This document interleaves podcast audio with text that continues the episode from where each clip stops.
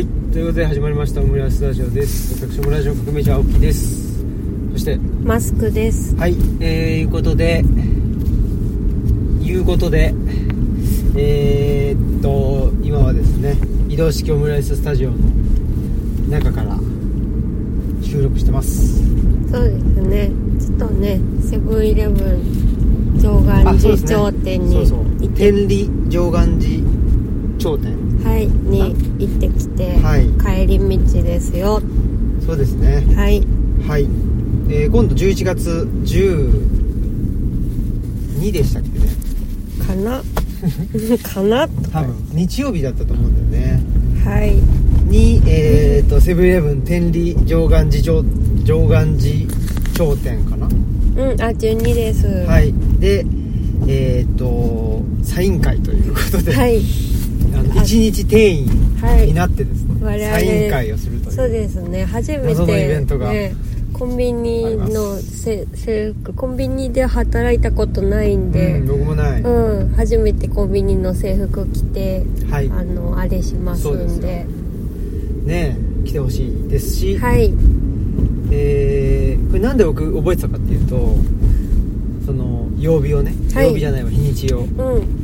えーっと11月10日が10日が垣内さんとあそっかオンリーディングさんでイベントなんですよ、うんあそれが金曜日の夜でしょ金曜日ねうん、で翌日が土曜日でその翌日ということなんでは12い日、日曜日とそうですねいうことなので、えーうん名古屋近辺の方はぜひ11月10日に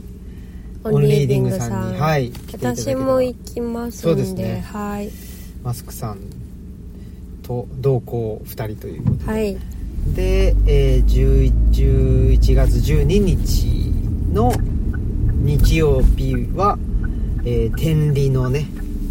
セブンイレブンの天理上岸寺上上岸寺商店、えーさんでね2時からかな、そサうイでンすね会は、はい、2時からはい4時までということでやってます、出張と本さんはうん11 11時時かかららやってますので、はいなので砂川さんもいます、はいはい、天気がいいといいけどねそうですねちょっとそれは本当に秋晴れを希望します秋晴れ希望ですね、はいお願いしますお願いします神よとはいはい秋晴れの神に期待してます、はいまあそんなことで、えーいかがですか最近は最近は構成をはい見てたり前書きを書いたりしてますかねうん、そんな感じうそうですんねあとは快感してますねうん、そんな日々ですかね、はいはいで最近最近 do 最近 do 最近 Do はい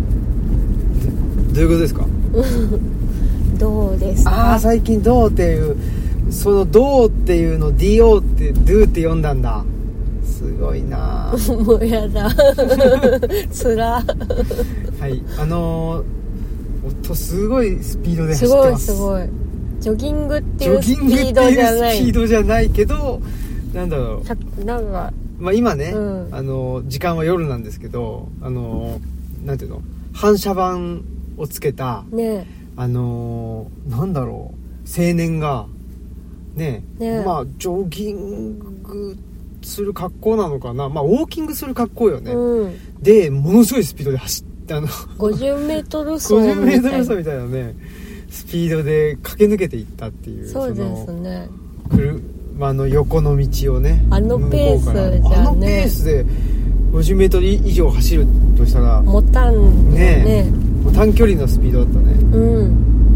まあいいんですけど最近はあのー最近はっていうか10月に入ってから、まあ、もうちょっとしばらく経っちゃいましたけど新しい仕事をねあそうですね、はいあのしてい今てねだから家に割合にいいるとるっていうか在館してるというか、はいなんで、ね、結構その今までねまあだから私もだいぶその生活変わったなっていう感じがしていて、うんまあ、基本その会館って一人でやるあ感じだったのがまああのいているので、ーうん革命児さんが私のなんていうの勤勉さそう やばいよね言っもてくだうさいよ朝もね、うんはい別にその言ったら前は通勤があるから、うんそのねべ別に今そのギリギリに起きようと思えばうん起きるわけじゃないか、うんそのうん家でパソコン開けば仕事始まるからそうそうでもすごい早くに起きて、なんかいろいろね家事をしたりとか、うんお掃除をこまごまねなんか、まごまねやってくれたりとかしてねいやなんかせ今なんてさ、うん部屋温めちゃってるから部ね屋温めてくれてるのそうですよ朝起きたらも朝う寒くないんだからねうん僕は寒いんだけえどねそう暖かく私は起きさそうせでしてょもらってんでもうねいろんなことがお掃除が終わっておりはい、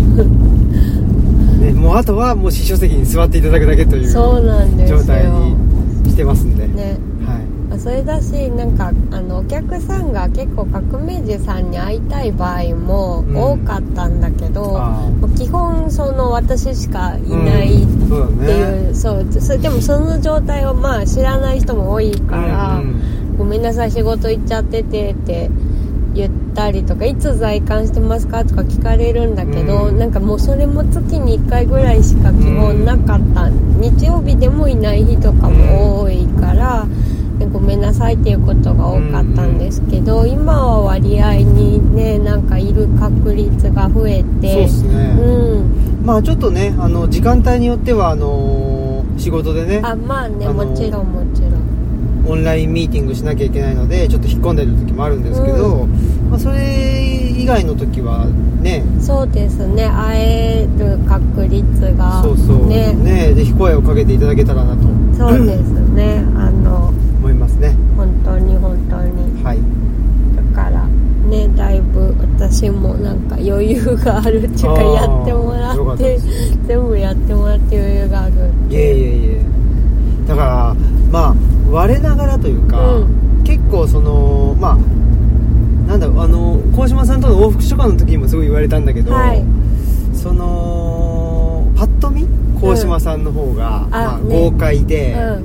うでね僕の方がちょっとまあ繊細そうなうんまあと見た目でぜ絶対そう思いますよねそうそうそうそう見た目でね、まあ、写真でももしそうかもしれないしそうだろうし、うその実物を見た人見たことがある人でもそう思うでしょうと、うただその本を読んでみるとなんかその印象が逆だったっていううことをよく言われたんだけど、はいやっぱり実生活で言うとまあ細々、してますよあそうですね、うん、あの決まってることをやるっていう方が、うなんだろう楽っていうか、んうん結構その海外シーンみたいあなそうですねなそういんうか形容詞がねだから似合う男ですよ、うん私はだからあのねえ自分で言うのもなんだけどねうんそのおお母さん的なうんうん感じですよねいつもみんなのケアしてるみたいなうん感じですよ ねみんなのケアしてるからなみんなわかんいのけいやだってね、うんみんなのケアですよどそうねあうんとおうんと小倉君とかあそうそうあととかまあだってそのこまごま掃除をするのもさ、うんこの住んでるメンバーがさ快適になあるそうだねことじゃないですか、うんうんやっぱり家にいるとねどんどん解像度がうん上がってくるし、いいいいですよあそうですね、うんいや本当ありがたいいや本当だからねそのなんていうのかな状況というか体験というか、身をもってやらないとダメだなっていうのが最近やっぱり特に感じることですね、うんうんやっぱり頭で考えているだけだとなんかあまりピンと自分でもあのピンとこないっていうか、うんうんだからな数字がねうんうん数字がわからないっていうのもちょっとうん鴻島さんとの話の中であねもよく言ってたんだけど、うんうんうんやっぱり抽象的なことっていうのがちょいまいちよくわからなあくてそうですねうんだダイレクトになんか環境が影響するというかそうほんとそうねだいや本当にここんなに家にいるようになってうんこんなにその ねあの変わるんだというか、うんなんか、まあ、やっぱり家になかなかいられなかったから、うんなんか家のことに対する解像度とそうかなんだよがねなんかねでそ,、うんそれってやっぱりなんか言って含めても仕方ないというかやっぱりなんか身をもってなんか、うんあやっぱ綺麗な方が気持ちいいわとかうんなんかうんあのまめにやった方が楽なんだなとか、うんそれってなんかやっぱ環境変えるのが一番いいんだなみたいな。そうなんだようね、んでまああの新しい仕事っていうのがね、まあ、そのパソコン使ってまあ、あのーまあ一言で言うと広報っていう、まあ、PR っていうそうですね。やつで、でまああのねなんていうのかな自分が PR したくないことを PR しなきゃいけないっていうわけではないんで、うん、なんか来たメッセージがあうんなんか後で見てくださはいいはい、えーっとなので、まあ、自分自分がっていうか、まあ、僕が本当共感してこれはあの世にできるだけねあの、うん多くの人に知ってもらうべきだという思うことをやってくださいっていうことなので、非常にまあ楽しく、うう、んんよかったです、ね、そうで一緒にねあのチームのあのうんメンバーをすごくなんていうのかなまああのー気さくなうんそうそう人たちが、まあ、年下の人もいれば年上の人もいるみたいな感じで、まあでも年上の人も大体同年代だけどねああまあねでもいい、良かったでいすや良かっよたですねよ本当なんか今は整っている感じというか整ってますね、うんあとなんかすごいどうでもいいんですけど、はいあの近況で言うとおあの我々ちょっと、はいその家の中をお移動してるというかおう館内でもいくつか部屋があって、でなんかどこで過ごすかのちょっとブームみたいのが、まああるっちゃあるんですけど、今ちょっとねあの元玄関の小部屋があって、そこでほあの販売する本を置い置いてたりとかあとなんかあの玄関の扉をのところをもう窓にしちゃったんですけど、ん窓の下にちょっと掘りごたつ式のカウンター席みたいなのを、まあ、私がなんか考えて大工さんにこういうふうにそうだねそうしてくださいって言ったらちゃんとすぐ理解してくれて、図面も何も書いてないのになんか「あはいはい」みたいな感じで。作ってくれたのね、うん、であの思ったよ思った以上のものを作ってくれたんですけどなんかそこが最近ねうん気に入ってるうんからそこに結構いることが多いというか、あの今はちょっとカウンター席がブームなんでうんそうですねあの皆さんもカウンター席使ってねっていう、うんはい、ことであの部屋がねちっちゃいから温まりがいい,、うんいいくてあのストーブがすごい効くんですよねで窓も目の前にあるからまああのね日中は光も少うんし入る、入りますしね、あの大工さんが作ってくれたカウンターの手触りとかもすごくいいですそうですしねなんか最近ねそのゆ晩ご飯そこで食べたりとかあとなんか w i f i の入りもまああ w i f の i の入りがねそう実大はいいんですよ大事ですよねあのやっぱり閲覧室だとまあ、うあの w i f i のあれなんていうの、んなんか電波出すやつあねルーターかうんルーターが支書席の横にあるんだよね脇にあって、で閲覧室っていうとその本棚を2つ分通過しなきゃいけないんあですそうですねそう背中合わせになっちゃってるからそうだからね結構やっぱりちょっとね電波弱いんだよねそうそうそうなんだけどそのあのあの部屋の名前は何て言うんだろうねまああの小部屋のね、そううん小部屋のカウンターのとこだとあの下手すりゃあの本棚を通過しなくていいあそうでことすだかねらすごくね、えー快的ってある、ねだから仕事もちょっとそこでやったりとか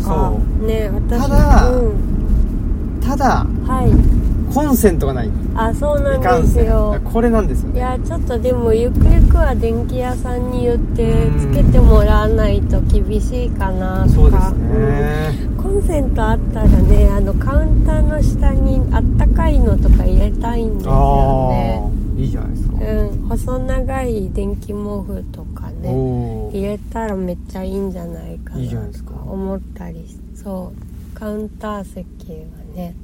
おカウンター席強化欠陥かもしれませんね、はいでもおすすめの席なのでそうですねぜひね,、はいお使いください、ね使ったことがないという人もいるでしょあうそうですね意外意外といいんで意外の方ですかね、はい意外といいんで異形のものがお願いしますはいそんなまあまあ関係ないことついでに言うと洗濯機が来ました、あね洗濯機壊れてたんですずっとねずっと壊れてた、ねまあ、まあ動かななくはなかったんだけどあの非常に重大な欠陥があってでその重大な欠陥がねさすがにもうということで、うん、まあ、でちょっと新しい洗濯機をですね、えー購入してよかったですよねそう完全に壊れる前にやっぱりね完全に壊れてから慌てて買うっていうのもちょっとおっしゃる通りです、うんあれだったんではい、はいあとはねあのーまあ、ここだけの話はい私原稿を書きたくない原稿ってかあんまモチベーションが上がらないはいまあ、例のごとくその原稿があるんですよほうで締め切りを非常に過ぎてますはい過ぎてるんだがこの間ですね、えー映画論を3本書くおおやっぱこのねモチベーションっていうはいこれをうまくコントロールできる人はね、まあ、社会人とはい言えるかもしれませんけど、うんどうもそこが難しいですねまあねそうですね好きなことしかやりたくないうんまあ永遠のテーマ永遠のテーマですねでしょうねはい、まあ、ただそのね映画論の1本目の「インディ・ジョーンズ論」というのがですね、えー無事に東洋経済オンラインの方で、はいなんで東洋経済でインディ・ジョーンズ論を書かなきゃいけないんだって よいうく載せてくれるよねそうだまよねた田辺さんうも、んまああのーとあるね一つの、あのーハードルをクリアすると載せてくれるあそうですね、はいまあでもそれいやもうそんなもんはうん全それ然結構ゆるいってい緩いうかめちゃくちあゃれ緩いですもんね、うんまあでもよかったそれは別に何嫌なことしてるわけじゃあそ全うで然すないんでねなんか無必無然理性があるにとかじゃないんで、ねうんじゃないからよかった全然大丈夫なんでうん、よかったよかったそうですよまあそん普なの通ねにでもあの面白いとうん思います、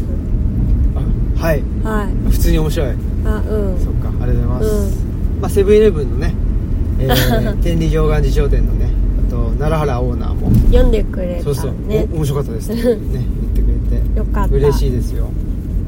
次はロッキー論がですねあ私公開される、うん私ロッキー論感動したもんあらうん、すごいね楽しみにあの、ねしてくださいその次は「スター・ウォーズ論」っていうのがああるんですねそうですねねう、ん、ケアスター・ウォーズとケアうん、あとねもう一個はねまあヒントというかねネタバレを言ってしまうと、はいこれ別に「スター・ウォーズ」のネタバレじゃないんでいいと思ういいのかなあれなんだけど「スター・ウォーズ論」はですね、えー佐伯啓史先生の本をねあそうですね佐伯啓史×スター・ウォーズってすごいすごいこれは新しいですねっつって渡辺さんもねと喜んでくれていたので、まあいいんじゃないですかはいはい、ということで、まあ、映画論なんか楽しく、あの書いてるよっていうところもありますし、はいあとは白岩さんと鴻島さんとねあ3人でやっそうだよねあのアメリカ論っていういやあれもめっちゃ面白いですよねで関書房さんのノートで連そうです載ねそれはね始まりましたってうんこれなんかあれ本当にまあね 3, 人がそれぞれのアメリカ感があるっていうかアメリカを見るその立ち位置みたいなのがそれぞれ全然多分違うんううんくてそれぞれにちゃんとあるからそれがなんかねすごい面白いこう作用するんじゃないかなと思ってう眺めてます、ありがとうございますまだね僕は書いてないんですけど、はい白岩さんと鴻島さんのね、えーまあ初回の、まあ、4センチって言われてるのに2人とも6センチぐらい書いてるから 筆が乗っちゃってってそうなんいだよう良かったですねでもねえ楽しくなんか、うんうんやれてそうそうそう、まあ、楽しいですよね、はい楽しいのが一番だっつうことでね、まあ、白岩さんもね非常にあの、たうん、楽しんでくれてるみたあいあで、ね、よかった嬉しいですよはいそんなことで、えー近況終わりはいということでいいでしょうかこれなったかな何か大丈夫かなは大丈夫かない昨次日のはだからあれですおようすいませんオクラくんあちょっと調子悪くてねあなんかピューって言っとったねそうそうピューって言っとったねとか言ってねそのオクラくんのケアもねあの私がオクラくんに対するケアはねあの、うんね革命児さんってそう感じでカボちゃんはねまあよっぽどだとあれだけどそんなになんて具合悪くなるってあんまない体まんま丈夫なんで、オクラくんはちょっとね体弱いんでねかわいそうなんだよね、うんまあということでそうんまあはいそれもあるし、かぼちゃんは私に言そううんだで、ねやってほしいことそうだがねある場合には、ほんとそうだよねご指名めちゃくちゃご指名なんでこっち来ないからうん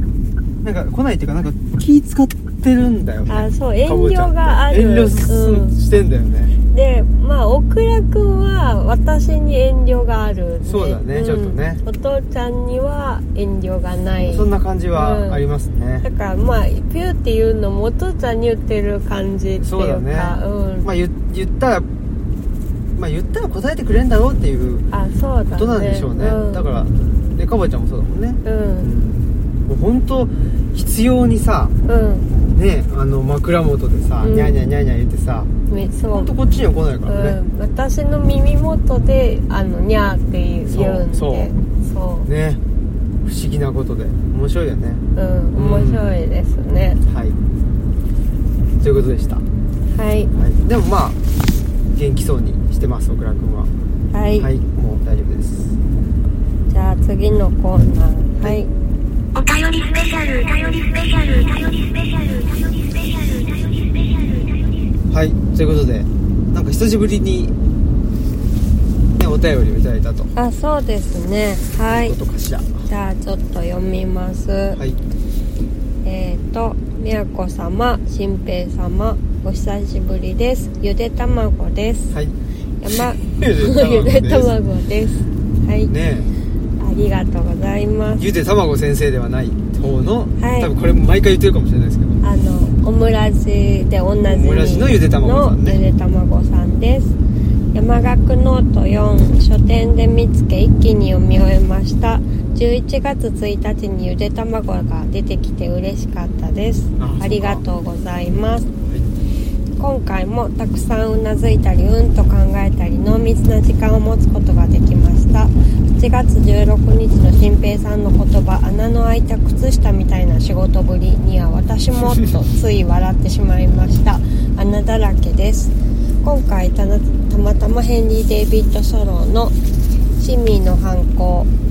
をあの並行して読んでいたのですがルチャリブロとソローの戦う姿勢がすごく響き合っていました新平さんの語り口とソローの語調に共通するところがあるのかもしれませんねワーク・ライフ・バランスについてかっこ本当はライフ・ワーク・バランスだと思う私もよく考えます、えーこの1年余り残業禁止就業制限のもと働いているのですがこの言葉にずっとモヤモヤしたものを感じてきましたなんだか本当はあなたはもっと働きたいだろうけど、まあ、または働いてもらわなくちゃダメなんだけど制限かけるねと言われてるみたいで窮屈さを感じていましたでもある日気候教室でふと制限をかけられているのは私ではなく雇用者の方なんだと気づいて目から鱗が落ちたような解放感を味わいました定時に帰ることが誰にとっても何の制限もない普通のことになると信じて今日もお疲れ様ですとままた尊厳と尊重についても考え続けています尊厳って感じることが大事なんじゃないかなと誰もが持っているものだからそれを感じられるかどうか問われているのは自分の感性のように思いますそして尊重することは相手の尊厳を感じながら共にいて共鳴同調とは違うす共鳴することなのかもしれないななどと今は思っています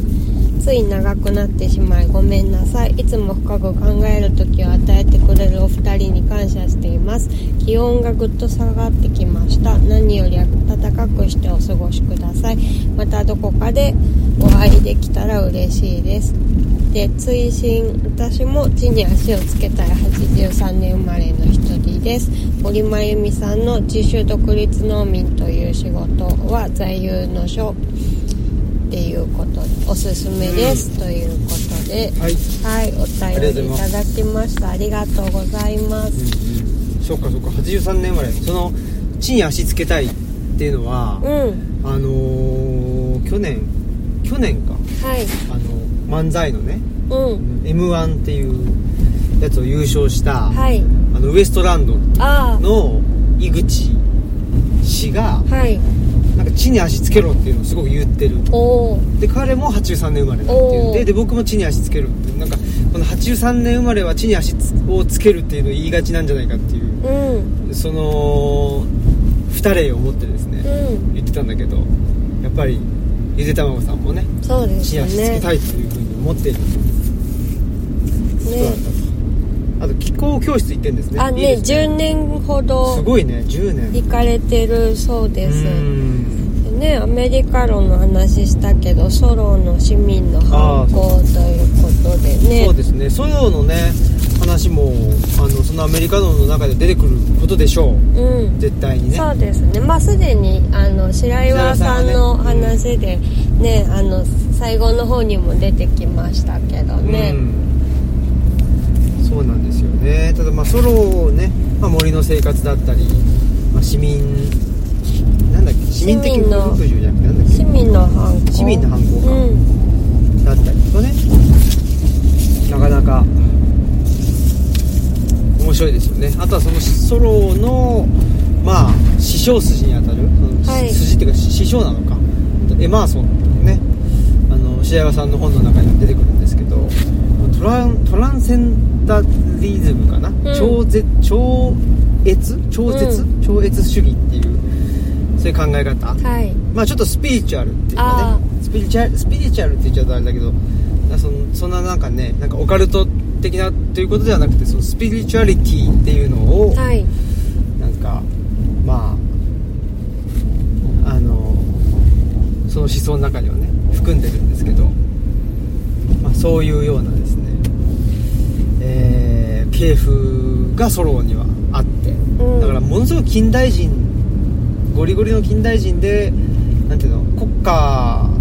に対して反抗してるっていうのとちょっと違うんだろううね、んっていうところはもうちょっと僕も勉強したいなとうん思っているところであります、ね、な森の生活ねうんあのいろんな人が、まあ、森の生活好きでねうん、なんか引用とかしてるなと思うんですけどなんか引用してるなって思うんですけど非 やばいやば常にい喧嘩腰になってやるばいやばいやばい違う違う違違ううそうでもなんか私の知ってる森の生活とみんなが言ってる森の生活が別の本みたいな感じがしてるというかそうかなんかうんだからソソロにね、はい、でもあの多分ゆでたまごさんが思うソロと私が思うソロは近いのかもしれないそうなんじゃないそうって今うんうんあの思いましたねいやそうだと思いまんそそうそうだからすごいねあの光栄なことですねソロと近いね近いんじゃないかってあねあねえ言ってくださ多分その言ってるソロとあの嬉しいそうです私ねの思うソロもん一緒だなって思う、あとなんか誰かに似てるとかって言われ言われた気がしたな誰だうろうね忘れちゃったなあのー、コーチのね、はい中村さんからはねはい「文文化的吉村虎太郎って言われ てねそれも光栄いや光栄ですよめちゃくちゃ光栄ですようねんここに来た意味がねえとてもあった嬉しいよねねやっぱりまあね今度新しい仕事うんのこともそうだけどまあね新しい仕事その若者支援でね、うんまあひあの本当に何、まあ、こう孤立してしまっているはいで、まあ、貧困状態にある若者に対して、まあ、食料支援だったり現金給付だったりっていうので支援してる、まあ、NPO 法人なんですけど、うんやっぱりそこの視点はいからは逃れられないというかね、うんその自分がねうんなんかど土着とかって言ってるけどやっぱりそのとか地に足つけたいとかって言ってるけどやっぱりこの地面からは離れられないっていう、なんかそういうシータもそういうこと言ってますよねあそうですかあのねラピュタあ人間はってそうそうそうあのね土から離れてはいける生きられないのよっていやそうなのよ言ねってますよねただ逆襲のシャアってはいうんガンダムのねあねあれではねその地地なんだっけ地球の重力に魂を引っ張られた者たちねがどうとかっつってねだからねじ地面から離れられねえやつらってそうなのいうねって言われてちゃってるんだけどまあ結局シャアはやっぱりね地面から離れちゃうとやっぱりどんどん合理化してっちゃうんでしょうね、うんで合理化していくとまああのー人間って別に存在する意味ないじゃんっていううことに気づいてしまうという、そうい命が不合理というかそうそう不条理というかそうだよねねシステマティックに生まれてくるものじゃないからね、うんっていう話になりなまっすよねてしまうというねことでございます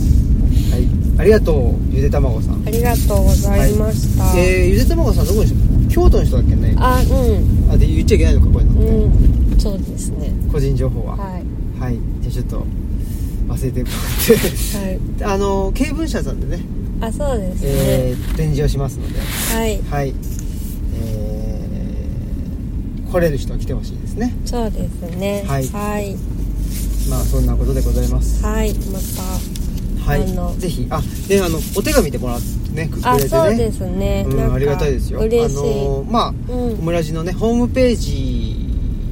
からホームページのねなんか変なキャラクターがいるんで、えー、とオムラジくんさんねそこをクリックしてもらってもいいし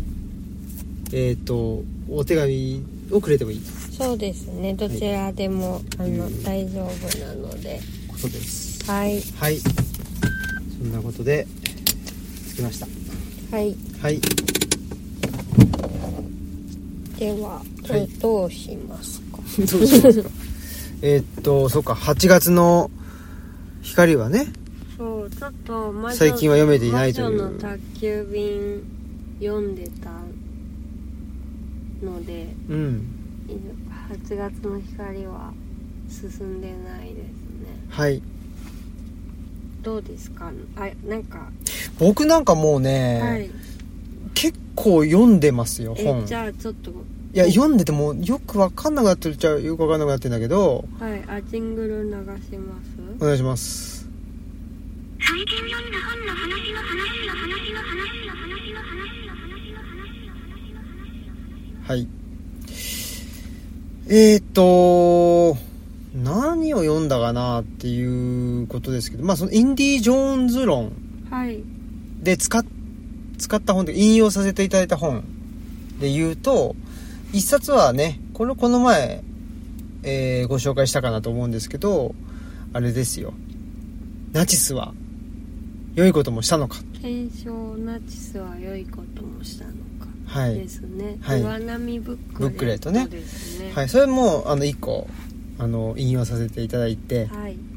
でもう1個があの村上安彦さん康彦さんかなそうですねえっ、と客観性のうん落とし穴、落とし穴ちくわプリマー新書かなねでなんかあんまりタイトルだけ聞いたらそのどういう人が書いてるのかわからなかったんだけど、うんすごくねケアケア系のそうそう人だったんですよねそうなんですよでもう一個中高新書でね「ケアとは何か」っていう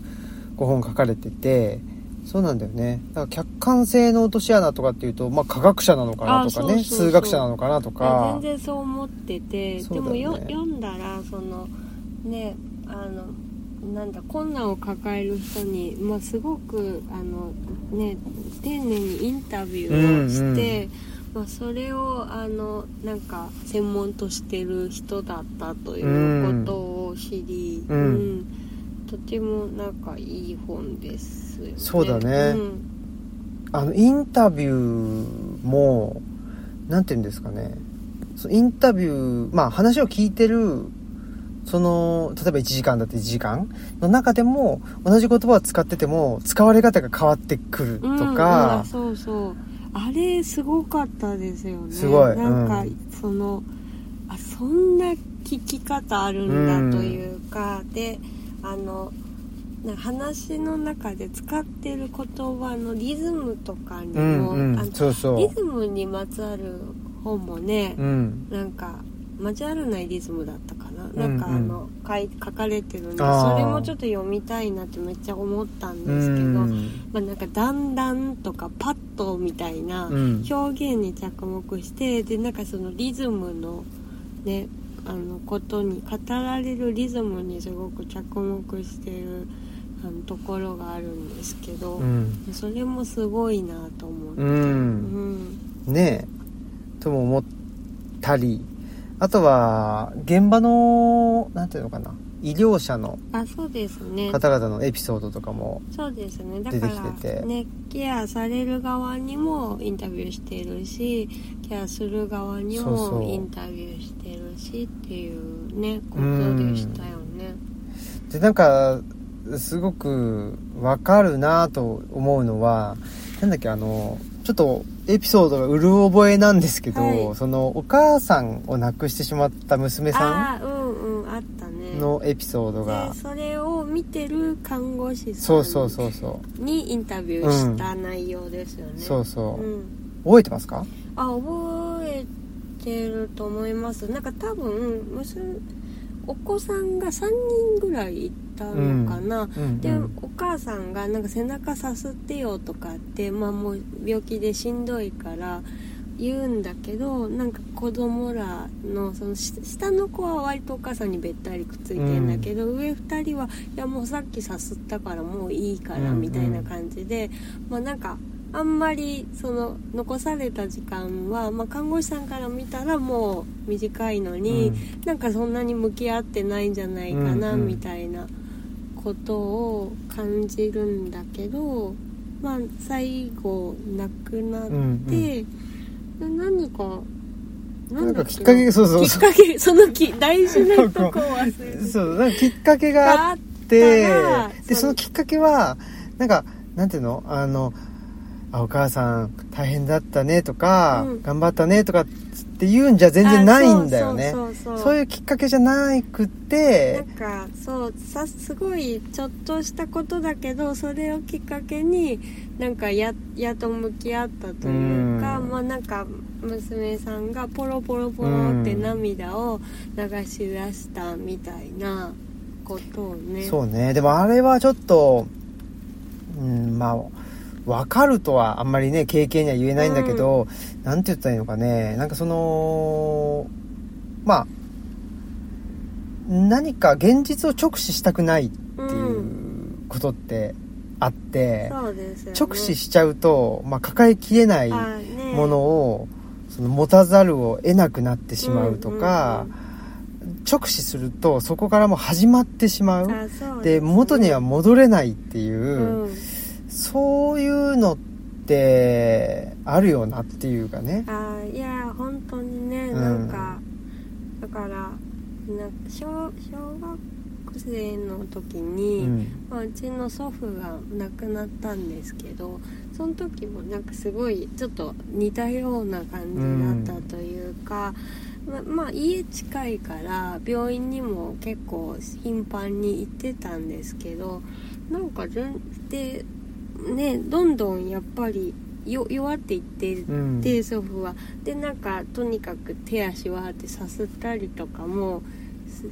してなんかもうよまさに弱っていってる祖父を感じてるはずなのにでもなんかまた退院するんじゃないかみたいなことを結構家族みんなみんなかどうかわかんないけど、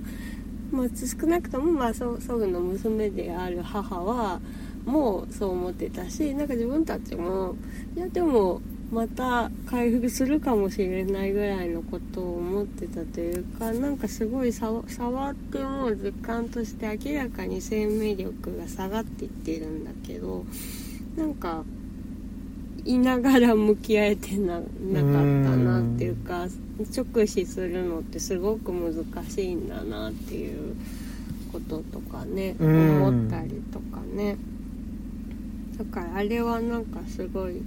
あのリアルだしななんか切実だなっていうかそうなんですよね、なんかいやそういうことってまあちっちゃなことでもね、うんその人の生き死にのことも含めてそういうね、まあ、大きなこともだけど、うんちっちゃなことでもねあそうですねあるじゃないですかなんかこのここに落ちてるゴミを認めてしまうとそのもその奥にあるはずのさらなるあの汚れも拭かなきゃいけないんじゃないかみたいなのとかって、うんうんうんこのゴミを拾ってしまうともう、ねえ、その奥にまで手を伸ばさざるを得ないみたいな。あそうするともう、ですねじゃあこのゴミはね、あの、見て見ぬふりしとこうとか、うんうんうんなんかそういう、だから、見て見ぬふりっていうことって、本当まあね、昨日の夜もそうだけど、あの、オクラくんがね、うん小倉君っていうのはその鹿であったりとかなんか自分よりも大きなものの存在っていうのは無視するわけであすよ。そうですねのなんかどんだけ近くでそのねキューンとかっつってキューンじゃねえか、まあ、し鹿のあの鳴き声がねうんしてあ鹿だとかって言っても小倉君は無視してるんだそようね。そうそうこれはでもちっちゃなねカなんかエルとかにはねそうそうそうそう飛びつく飛びついてクンクンとかっつってやるんだけどでカエルにはまあ負けないだろうということで、うんそうですだからねそれその見て見ぬふりをするわけだけどそれってやっぱり生存あそうですね戦略っていうかやっぱりねなんか自分よりも強いものとかには向き合わない方がいいだろうっていううんそうでことだと思うんだよねほ。本能というかねそうそう。でなんか無無益なその争いをして、うん自分が負うリスクみたいなのと、多分その無意識に天秤にかけてそうじゃない方を取ってるんだろうなっていう、まあだから賢いそうワンコなんだろうなっていうそう思いますよ、ねでまあこれも一概には言えないっていう留保をつけますけどなんていうのかななんかそのまあ世の中複雑だよねっていうねうんいう風な言い方もあるしダブルスタンダードは良くないみたいあなー言い方もあるわけじゃないですか、うんでうんうも僕からしたら世の中複雑なんだからそれはダブルもトリプルにもねうん当たり前当たり前じゃんってそりゃねスタンダードなんてまあなんていうのかなまあ別にそそれはスタンダードはその人が持ってたらいいものであって、自分の中でね、うんこういう時はこうしようかなとか一つの指指標であって、うん何かそういうスタンダードに従って生きるなんてん何なんかすものすごいバーチャルなこと言ってんだっていうかねそんな気がしているんですよ。そうですよねもうでそ実際それを変えられない人がいいたらっていうかまあいるんだけど、うんそそれ障害になったりすうんするじゃないですか、この世の中で、うんうんそのなんだろう臨機応変にできないとか、まあ、いつも自分の基準を変えられないというのうはん障害として扱われるわけじゃないですか、なんかね何を言うんだってそうそうそうそうそうだよね、うんだからまあねあの奥楽を見ているとねいやその自分にかには勝てそうな人、うん人が勝てそうなあの、ものの存在は無視して、違うわ、勝てそうなものの存在は認めて、うんで、勝てそうもないものの存在は無視をするっていうことが、その存在を、その存在というか、他者というね、存在を認める上で、まあ、ダブルスタンダードというか、まあ、ななんかいついつも立ち向かわんのかいみたいそなうこそうとそうをそう言ったらそうなのそうなのかもしれないけ当ど、たり前いや、そりゃゃそうだろってい生うき。ていく上でうん必要な知恵だろうというか、そうそう。本当そうだよね。うんだから本当そんな、あの、ダブルスタンダード云々とかっていうのも机上の空論だなとも思うわけですよ。ねで、その時に、例えば、まあ、仮に、誰かに対してそれを感じた時ね、うんあ、あの人信頼してたのに、ここではこういうこと言うんだ、みたういな。んなんか変え変えるんだみたいな、うんひ日和を見るんだみたいなそうそうでその時ってまあ確かにそういう面もあるのかもしれないうんから幻滅することもあるのかもしれないけどやっぱり一一歩その立ち止まってなんでそそこにね矛盾をまああのひ客観的に見て矛盾してる状態が起きてるんだろうというところに思いを馳せるっていう方がなんか大事な気がしますねう。んだからまあでもスピード的にはそっちの方があの遅まああの遅くなるわけですよその話を進めるスピードとしてはね、うん話を進めるスピードをそのままなんか維持したかったらああいつはこう言ってたのにこうこうなんだじゃあ敵だってなっちゃうわけだ,、うんし、まあ、逆に言ったらああの人こう言ってたけどこうここではこう言ってんだあじゃあ味方だでもこの場ではこう言ってないあじゃあ敵だっていうね なんかそういうまああのレッテル張りとも言うかもしれないんだけど、うんレッテルって貼っちゃったらもう話が早いうんじゃないですかそうわかりやですよね一見わかりやすいうんだけどやっぱりいやそうじゃなくてなんでなんか一見矛盾してるように見えるような行動を取るんだろうとうん言った時の方がああそれ生存戦略かもしれないと、うんうんでまあその生存戦略っていうのが合ってるか間違ってるかねあのあるのかもしれないけけど、なんかもしかしたらもっとねその一見合理的ではないんだけど、うんい生き物というか生物レベルのねあ社社会的には合理的合理的じゃ、う合理性はないかもしれないんだけど生物的にはもしかしたら合理的なんじゃないかみたいなこともあるかもしれないし、まあ、一方で生き物としての合理性をもを求めすぎてしまうとやっぱり人間って社会ではせ社会でも生活してるもんだから、いやそこは社会的な方を優先した方がいいんじゃないとか、うんそういうこともあったりするんでしょそうですねそこのやっぱねあのギアチェンジがうまくいってないと、まあ摩擦が生まれてもうね状況によっては障害だなっていう風になったりするそうんだねろう。なまだ非常に難しいとはい思いますね、それはね。そうですね難しいっていうのは、そのギアチェンジってやつね。そうですうねーまあ自分ん、は難しい。自分はあんまりできなかったうとん。ころがあるからまあ摩擦が生まれたんだろ うなそうでしょうな悲しい話になってしまいました。 そうでしょうな。悲しい話でございま一 した生。懸命生きていこうなあーいいですね。はいなんか、あのー、関白宣言 の何宣言か分かんないけど敗北戦敗北宣言っていいですね敗北ですよねうまくいかなかったんだろうななとかっていう悲しいな悲しいな小さく生きていこう な敗北宣言ってあ敗北宣いい言ですでねすね生まれましたねはい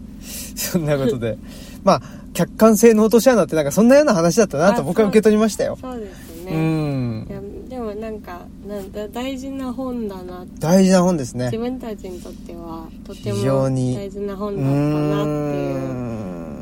あねもともとあれですよね山崎正弘さんに教えてもらっただっそうそたんですようねレヴィナスの研究者の方らしいねあそうなんだ、うん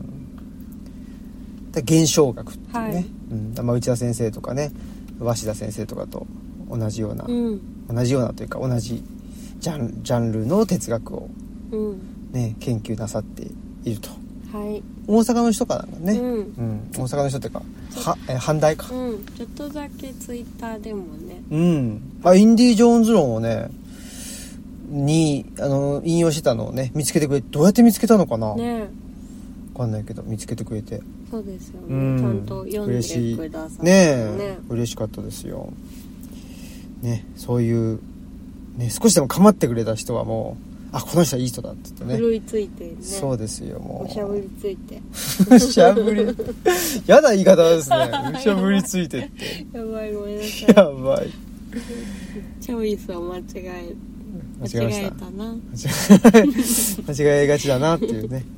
はいはいそんなことでございました、まあ、客観性の落とし穴とケアとは何かっていうのを、ね、村上康彦さん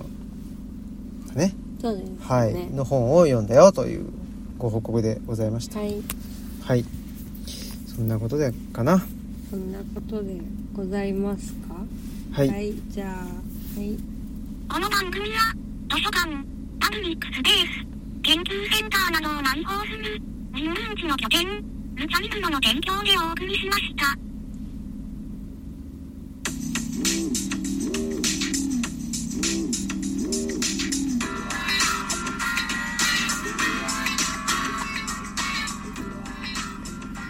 はいそんなことでえっ、と忘れぬうちに今週末ははいい、えっ、ー、と「狐とタヌキ」の根本的な話はを、いあの群馬安中のつぐみブックサンドコーヒーさんで、うんえー、と10月22はい、日にあの開催します、うんうん公開収録をねはいはい。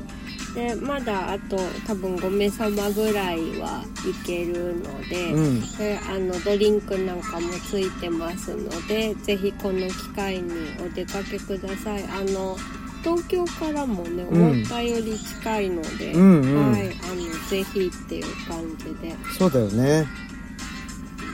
ぜひねはい。非常につぐみさんもねあの素敵なところなそのうでですね。書庫がある、あの、ブックカフェなので、ねえはい、この機会にぜひ。本当にねうん。なんていうのブックカフェってさ本棚1個とかだけど、うん書庫がねあがっつりあるっていう、ね、しかもそこががっつりあるしそこにもう、ま、満タン以上に本がそうあるので、ん本当にガチのあのブックカフェなので、ねあの絶対